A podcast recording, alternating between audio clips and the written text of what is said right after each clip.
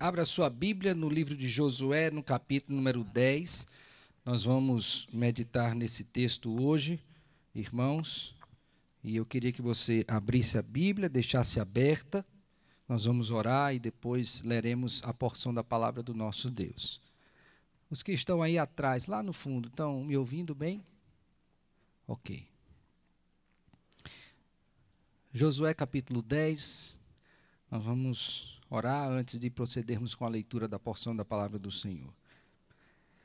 Senhor Deus, autor desta palavra, Deus que inspirou a homens santos, a fim de que os mesmos pudessem registrar estas palavras, as quais temos em nossas mãos traduzidas para o nosso idioma.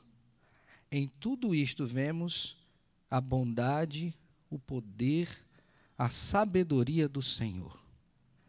E nesta noite, ó Deus, reunidos, clamamos ao Senhor pela ação do teu santo e poderoso Espírito na vida de cada um de nós que aqui estamos. De tal sorte que tenhamos os nossos olhos desvendados e possamos contemplar as maravilhas da tua lei. De igual modo, ó Deus, por esta mesma ação, clamamos que o Senhor nos transforme e não nos deixe sair daqui como viemos, mas acrescidos de porção da tua palavra e santificados para o louvor da tua glória. Toma-nos todos, ó Deus, em tuas mãos, a começar em mim. Em nome de Cristo oramos com gratidão e perdão dos nossos pecados. Amém. Assim nos diz a palavra do Senhor. Tendo Adonisedeque, rei de Jerusalém, ouvido que Josué tomara a Ai e a havia destruído totalmente, e feito a Ai ao seu rei como fizera a Jericó e ao seu rei, e que os moradores de Gibeão fizeram paz com os israelitas e estavam no meio deles, temeu muito, porque Gibeão era cidade grande, como uma das cidades reais, e ainda maior do que Ai, e todos os seus homens eram valentes. Pelo que Adonisedeque, rei de Jerusalém, enviou mensageiros a Oão, rei de Hebron, e a Pirã, rei de Jarmute, e a Jafi, rei de Lax, e a Debi, rei de Eglon, dizendo: Subi a mim e ajudai-me. Firamos Gibeão, porquanto fez paz com Josué e com os filhos de Israel. Então se ajuntaram e subiram cinco reis dos amorreus, o rei de Jerusalém, o rei de Hebron, o rei de Jarmute, o rei de Laques, o rei de Eglon, eles e todas as suas tropas, e se acamparam junto a Gibeão e pelejaram contra ela. Os homens de Gibeão mandaram dizer a Josué no arraial de Gilgal: Não retires as tuas mãos de teus servos, sobe apressadamente a nós e livra-nos e ajuda-nos pois todos os reis dos amorreus que habitam nas montanhas se ajuntaram contra nós. Então subiu Josué a Gilgal, ele e toda a gente de guerra com ele, e todos os valentes. Disse o Senhor a Josué: Não os temas, porque nas tuas mãos os entreguei. Nenhum deles te poderá resistir. Josué lhes sobreveio de repente, porque toda a noite veio subindo desde Gilgal. O Senhor os conturbou diante de Israel e os feriu com grande matança em Gibeão, e os foi perseguindo pelo caminho que sobe a Bet-Oron, e os derrotou em Azeca e Maquedá. Sucedeu que, fugindo eles de diante de Israel, a descida de Bet-Oron fez o Senhor cair do céu sobre eles grandes pedras até Azeca, e morreram. Mais foram os que morreram pela chuva de pedra do que os mortos à espada pelos filhos de Israel. Então, Josué falou ao Senhor no dia em que o Senhor entregou os amorreus nas mãos dos filhos de Israel e disse na presença dos israelitas: Sol detém-se em Gibeão e tu, lua, no vale de Ajalon. E o sol se deteve e a lua parou até que o povo se vingou de seus inimigos. Não está isso inscrito no livro dos justos? O sol, pois, se deteve no meio do céu e não se apressou a pôr é, a pôr-se quase um dia inteiro. Não houve dia semelhante a este, nem antes nem depois dele, tendo o Senhor assim atendido à voz de um homem, porque o Senhor pelejava por Israel. Voltou Josué a todo Israel, com ele ao arraial, a Gilgal. Amém. Vamos ler até aqui, porém expor todo o texto. Nessa noite eu quero falar com os irmãos sobre o seguinte tema: Não tema, pois Deus peleja pelo seu povo. Não tema, pois Deus peleja pelo seu povo. Eu creio que se você vai entrar numa luta, numa batalha, e você tiver que escolher um lado, se você for sábio, você vai escolher o lado mais forte. Mas o lado mais forte nem sempre é aquele que nós julgamos ser o mais forte. Não é sem razão, portanto, que alguns, numa escolha errada, adotam um lado e depois logo percebem que aquela aparência os enganou, de tal sorte que agora eles se encontram derrotados. E esse princípio é tão claro que nós podemos ver dois exemplos corriqueiros da nossa vida.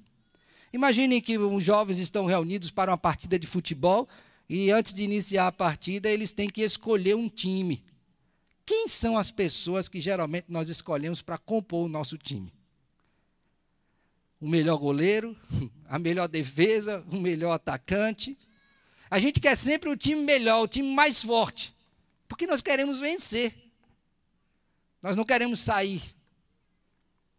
Imagine agora uma outra situação em que você está numa escola e é há de se fazer um trabalho escolar e você tem que escolher a sua equipe. Quem é que você escolhe para compor a sua equipe de trabalho?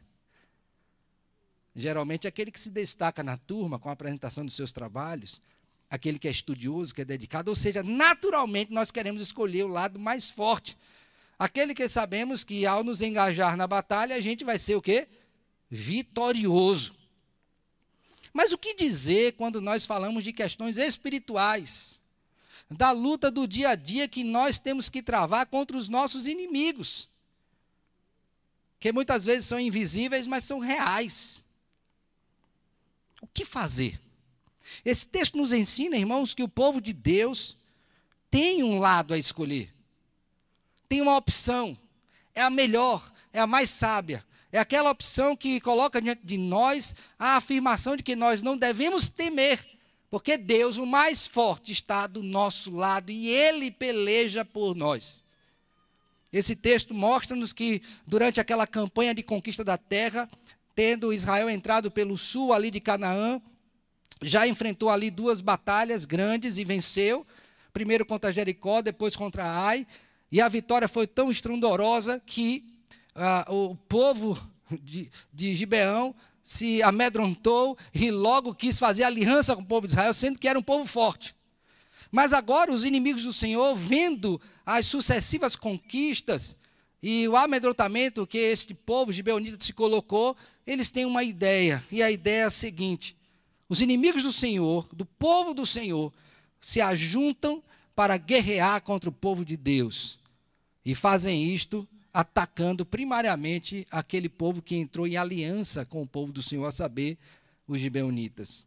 Naquelas circunstâncias, então, os gibeonitas acionam a Josué, manda uma comitiva até Gilgal, onde estavam acampados, e diz: Vem, nos ajuda, porque os reis se ajuntaram e nós não temos como vencer, a cidade está cercada.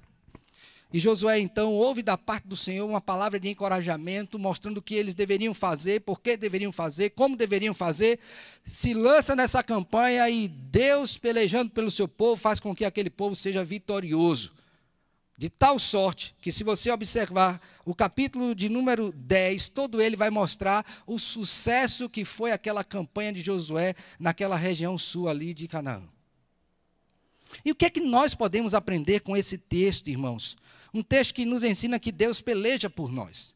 E eu queria destacar aqui três questões que eu julgo ser importantes e que de alguma forma resumem esse grande texto e que, se observarmos, certamente a nossa conduta será diferente diante dos inimigos. A primeira questão que eu quero destacar é que Deus peleja por nós a despeito dos inimigos. Nos versos de número 1 até o verso de número 5 desta porção, você vai observar aquela coalizão que se formou de reis contra Gibeão e certamente contra o povo do Senhor. E você vai notar que eles se ajuntaram em face do que tinham visto e ouvido na sua terra. É interessante perceber que no verso de número 1 é dito que Josué tinha feito com o povo do Senhor, conquistado reinos maiores do que ele, aliança com Gibeão. E diante disso, aqueles reis tiveram medo, que é o que está aí no verso número 2. Temeu muito, porque Gibeão era cidade grande, como uma das cidades reais, e ainda maior do que Ai, e todos seus homens eram valentes.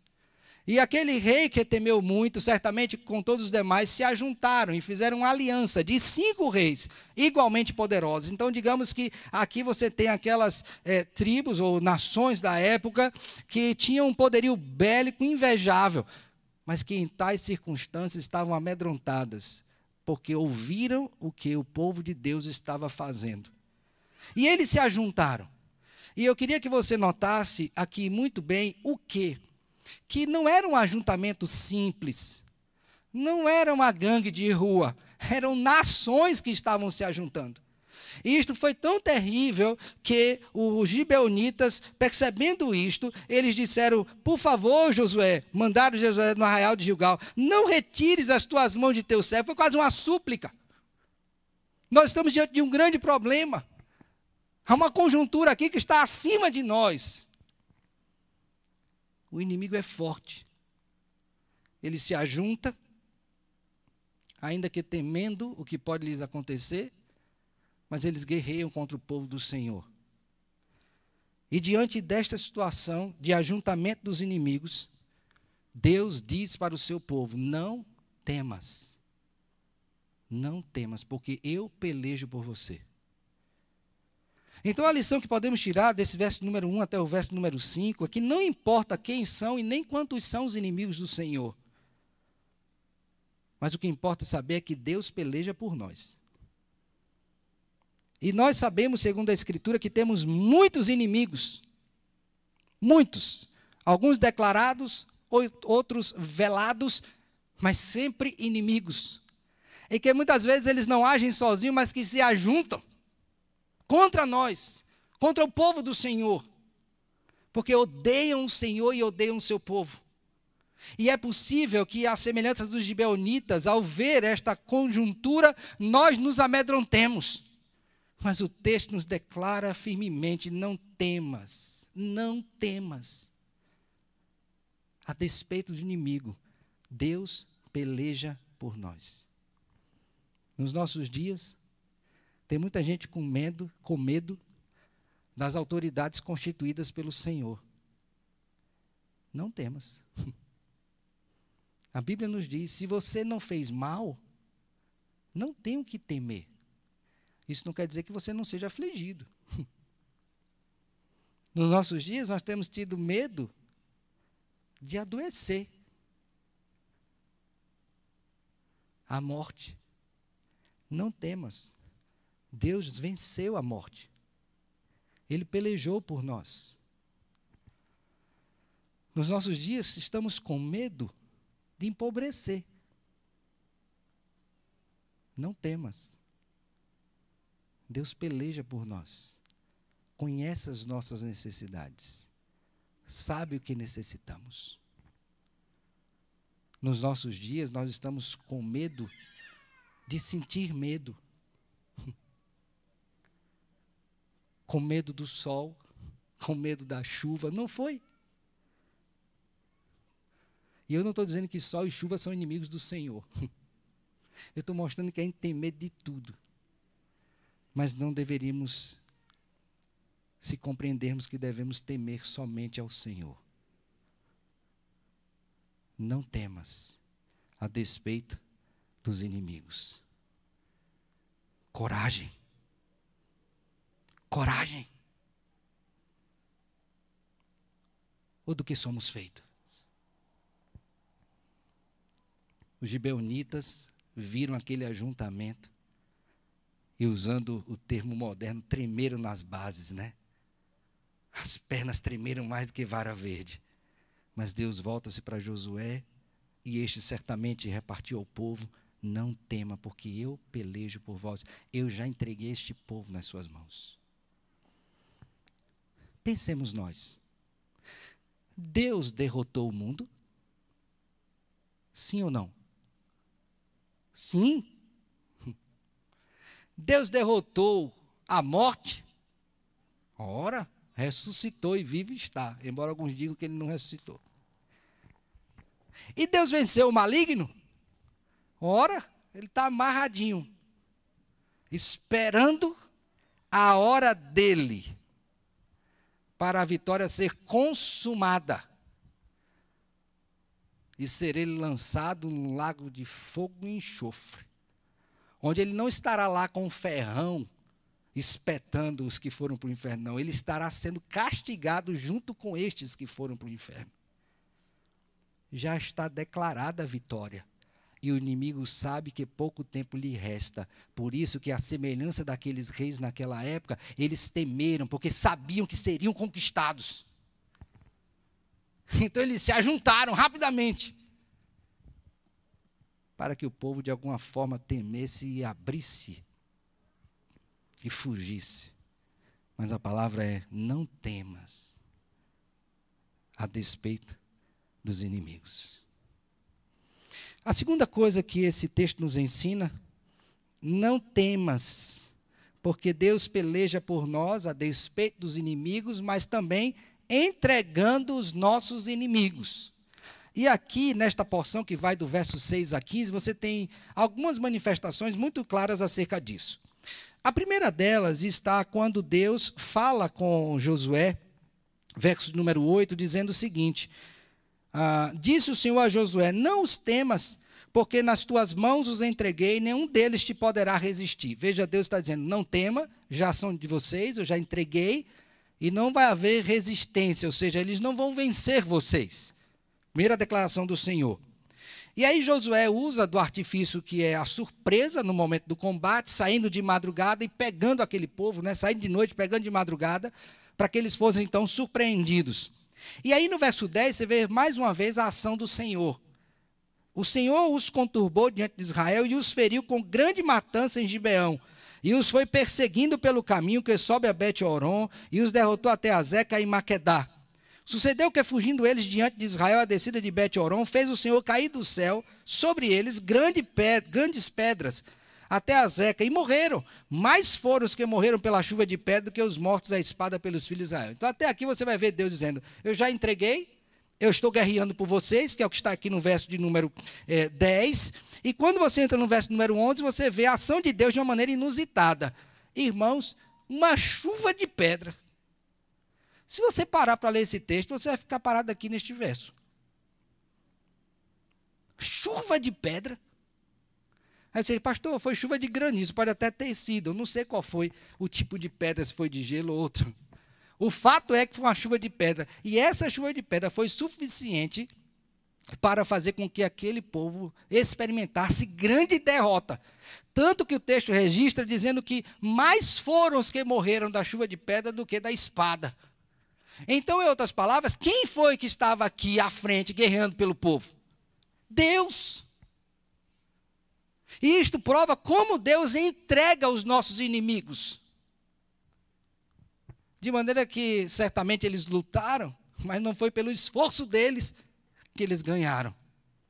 Havia uma responsabilidade de guerreiro, é verdade, mas foi a graça e o poder de Deus naquela batalha. E aqui não dá para ficar só nesse verso, porque a porção se estende até o verso número 15, aí você vai ver outra coisa que acontece miraculosamente.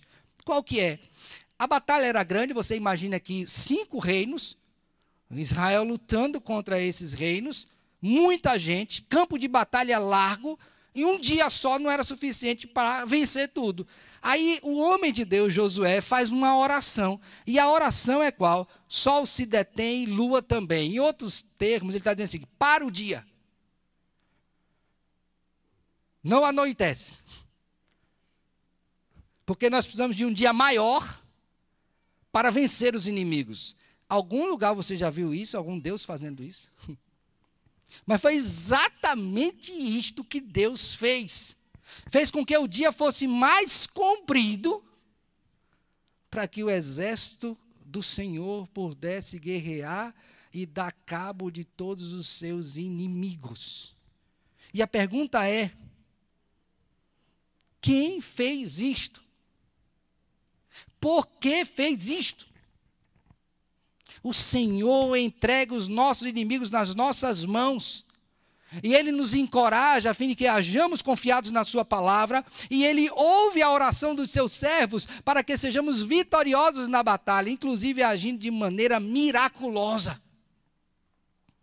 Quantas não são as batalhas na história da humanidade em que os homens de Deus oraram e viram a boa mão do Senhor agindo para trazer-lhe vitória?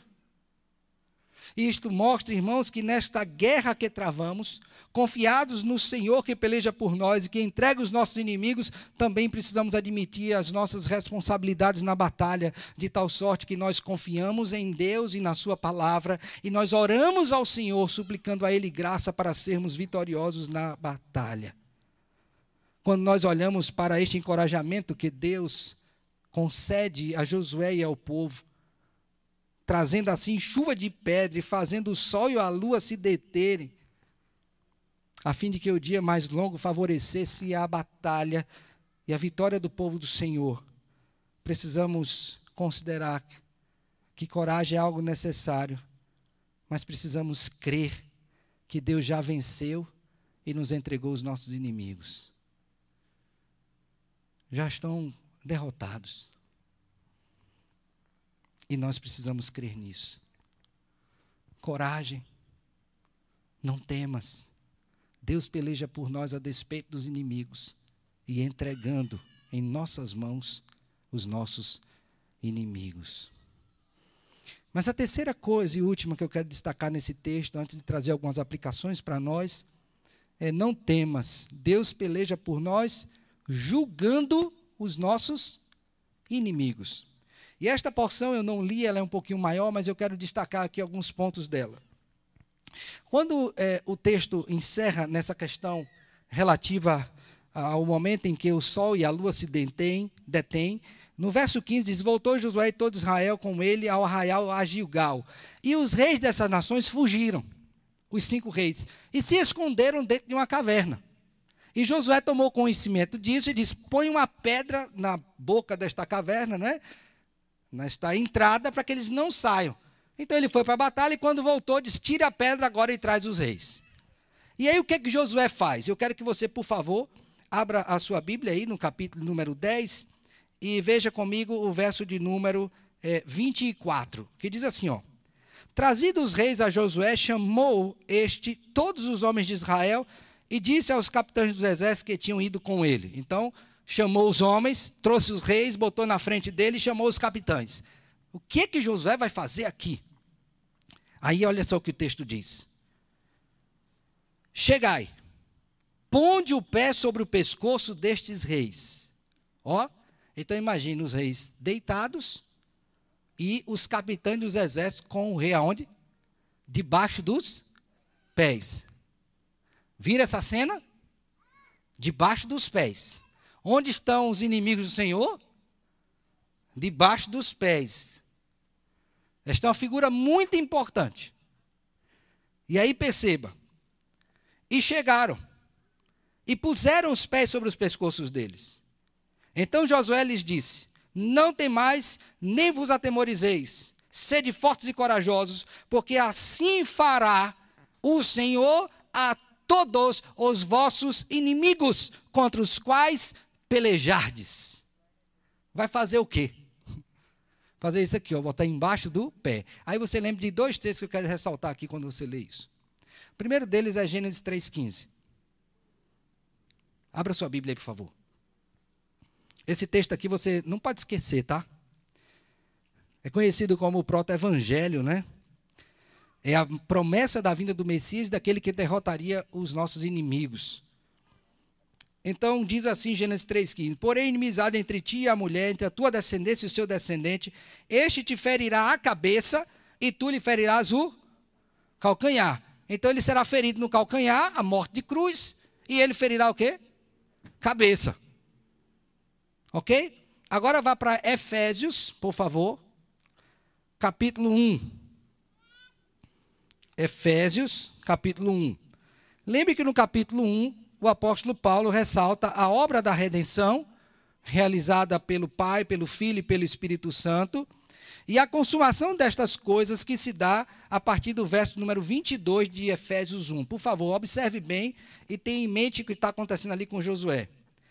Diz assim: E pôs todas as coisas debaixo dos pés. E para ser o cabeça sobre todas as coisas, o deu à igreja, a qual é o seu corpo, a plenitude daquele que a tudo enche em todas as coisas. Quem foi este que colocou todas as coisas debaixo dos pés? O Senhor, na pessoa bendita do seu filho. Por isso que no verso 20 desse mesmo texto diz assim: o qual exerceu ele em Cristo, ressuscitando dentre os mortos e fazendo sentar à sua direita nos lugares celestiais, acima de todo principado e potestade, e poder e domínio, de todo nome que se possa referir, não só no presente século, mas também no vindouro. E pôs todas as coisas debaixo dos pés de Cristo. Então, o que está sendo dito a Josué lá e realizado é o quê? É o juízo de Deus sobre os inimigos do Senhor. Deus está mostrando ao seu povo o que ele haveria de fazer em Jesus Cristo. E aquele povo precisava ouvir e considerar isso atentamente, pois essa era a forma gloriosa e poderosa do Senhor agir. Não tema, o Senhor peleja por nós, entregando em nossas mãos os inimigos e julgando finalmente todos os nossos inimigos. Como eu disse aos irmãos, essa porção é grande. E à medida que você vai lendo, você vai perceber, a partir do verso 28, que outros reis desta região sul são igualmente vencidos por Josué. E há uma expressão que se repete, que, na verdade, duas expressões que se repetem nesse texto, que são as seguintes. Primeiramente, observe comigo é, o verso de número 30, diz assim: E o Senhor a deu nas mãos de Israel, a ela e ao seu rei, e aferiu a espada, a ela e a todos que nela estavam, sem deixar nem sequer um. Fez ao seu rei como fizeram ao rei de Jericó. Aqui você tem duas coisas. A primeira delas, Deus está pelejando, por meio dessa expressão, o Senhor, o Deus nas mãos de Israel. E a segunda coisa, estavam lutando e não deixaram nem sequer o quê? Um, todos morreram. Deus pelejava e todos os inimigos foram o quê? Julgados. Você vai ver esse padrão até o final do capítulo. E ao final, verso 40, veja a conclusão de toda esta grande batalha. Assim feriu Josué a toda aquela terra, a região montanhosa, o Neguebe, as campinas, as descidas das águas e todos os seus reis. Destruiu tudo que tinha fôlego, sem deixar nem sequer um, como ordenara o Deus de Israel. Deus mandou julgar e Josué fez o quê? Julgou. Feriu Josué desde Cades Barneia até Gaza, como também toda a terra de Gozen até Gibeão. E de uma vez tomou Josué todos estes reis e as suas terras, porquanto o Senhor Deus de Israel pelejava por Israel. Então Josué e todo Israel com ele voltou ao arraial de Gilgal, em Gilgal. Então, o que, que nós entendemos aqui? Que quando Deus peleja por nós, irmãos, ele julga todos os nossos inimigos e nós participaremos com ele deste juízo, onde não ficará um só que não seja julgado finalmente por Deus.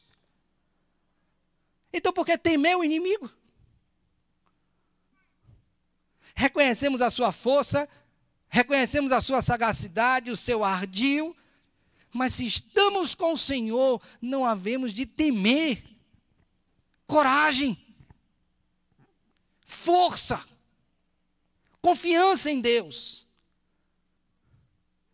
Porque Deus, irmãos, Ele nos ajuda a despeito dos nossos inimigos. Ele entrega em nossas mãos todos os nossos inimigos. E ele julgará todos os nossos inimigos. Por que tememos?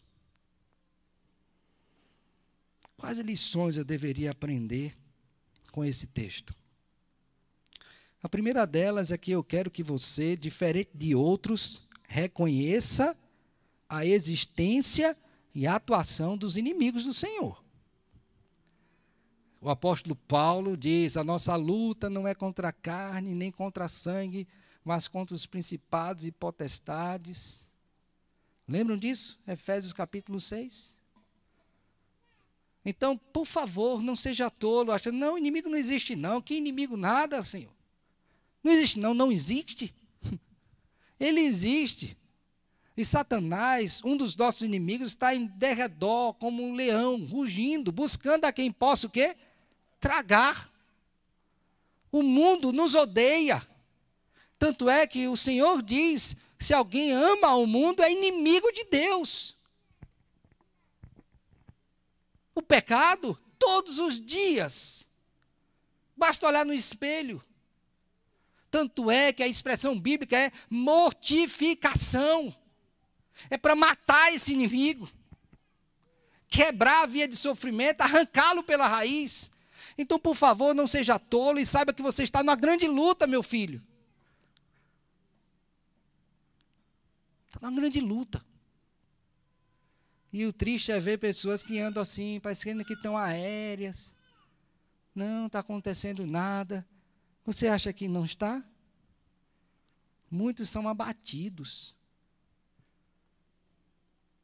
Então, cuidado, meu filho. Creia. Mas saiba que o Senhor, segundo a sua graça, luta por nós a despeito dos nossos o quê? Inimigos. Ele luta por nós. Não importa quantos são, não importa o que eles têm, nada. Importa saber que o Senhor dos Exércitos está conosco e o Deus de Jacó é o nosso refúgio. É isso que importa. A segunda coisa que eu quero que você aprenda à luz desse texto, irmãos, é a verdade maravilhosa de que nós podemos e devemos pedir ajuda uns aos outros e juntos ao Senhor. Você viu o que os gibeonitas fizeram quando estavam apertados? Eles logo entraram em contato com aqueles que ele tinham entrado em aliança. Vem, Josué, vem com o povo, me ajuda aqui.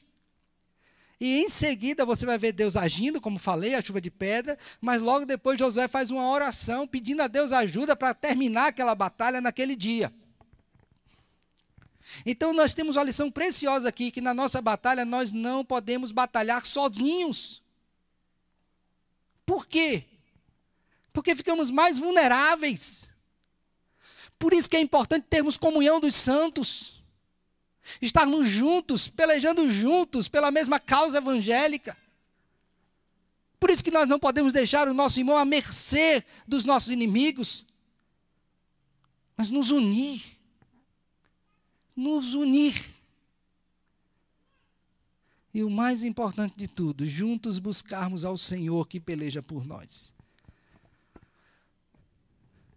O Senhor Deus mandou uma chuva de pedra e fez deter-se o sol e a lua. Ele é criador de tudo, pode fazer isso, né? Ele criou, ele manda. E ele guerreia por nós. Mas aprenda, você não está só. E é triste ver alguns irmãos que querem laburar labutar, digo, na vida cristã sozinhos. Eu dou meu jeito, eu sei, eu faço. Ô oh, filho, olhe para a trindade e veja que estão Pai, Filho e Espírito Santo juntos. Três pessoas, um só Deus. Comunhão da trindade, que deve se refletir na nossa comunhão uns com os outros e nós todos com o Senhor. Na luta, não fique sozinho. Recentemente eu, eu trouxe um exemplo aos irmãos de um, um vídeo né, que eu assistia com, com José de reino animal, né? Predadores. E aí mostra como é que os animais eles atuam na natureza. E alguns atuam em bando. E quando eles vão atacar, eles pegam a presa mais fraca e aquela que estiver isolada, porque fica mais vulnerável. O povo de Deus tem que estar junto. Não é sem razão que estão querendo impedir o fato de congregarmos. Porque sabe que se quebrar a unidade do corpo de Cristo, se nos afastar uns dos outros, ficaremos vulneráveis. Por isso que temos insistido, irmão, se você puder, se você puder, venha para a igreja. Participe das coisas que são poucas, mas são efetivas que nós temos. Se ajunte, não fique só. Vamos orar juntos, vamos aprender da palavra de Deus juntos, vamos ter comunhão uns com os outros. Não fique só. Porque no momento da dor, a quem você vai recorrer? Juntos unidade. A terceira coisa que eu queria que você aprendesse é que, mesmo que Deus lute por nós, e Ele luta, Ele não nos isenta de nossas responsabilidades na luta. Ó. Oh. Porque muitas pessoas, ah, Deus peleja por nós, então pronto.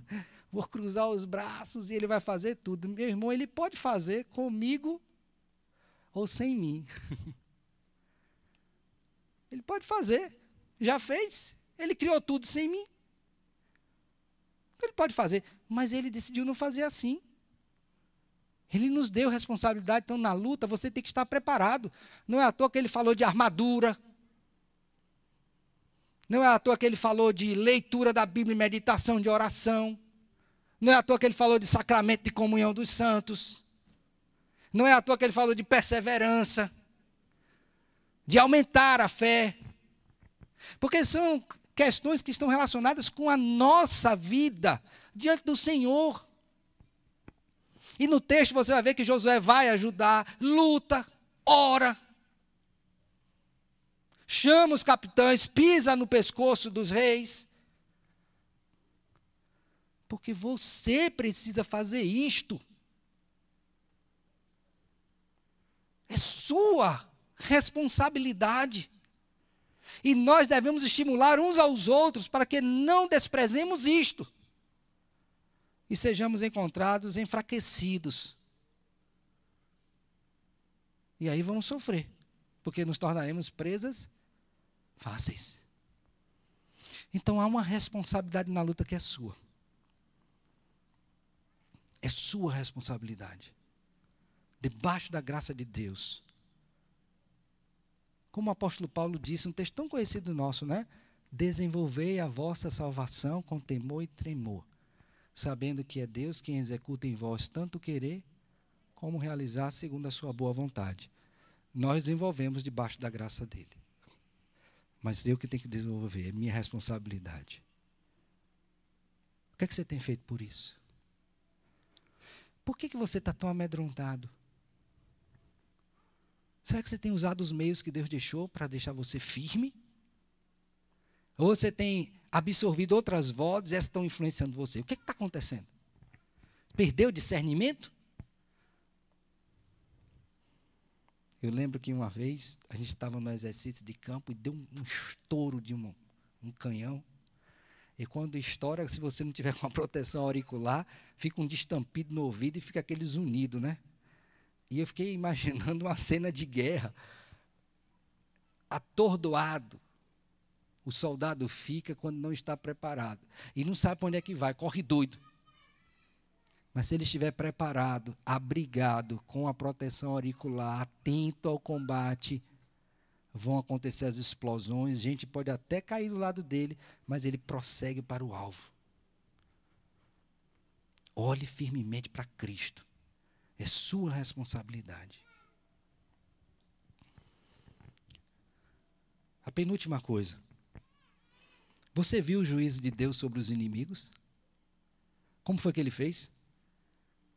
Pôs os inimigos deitados, o pé no pescoço, e depois todos foram quê? Mortos.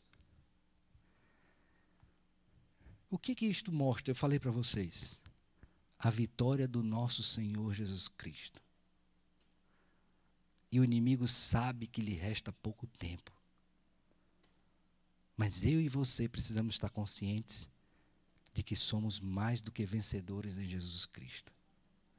Por isso eu queria que você abrisse sua Bíblia em Romanos, por favor. Abra sua Bíblia em Romanos e veja o que o apóstolo Paulo viu e compartilhou, segundo a graça de Deus, para o povo do Senhor. Romanos capítulo 8, verso 31. Eu vou ler até o 39. Eu queria que você ouvisse bem o que o vitorioso Deus fala para você.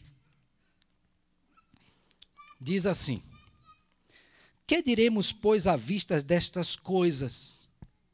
Se Deus é por nós, quem será contra nós? Aquele que não poupou o seu próprio filho, antes por todos nós o entregou, porventura não nos dará graciosamente com ele todas as coisas? Perguntas retóricas. E a resposta nós já sabemos. Sim, ele dará.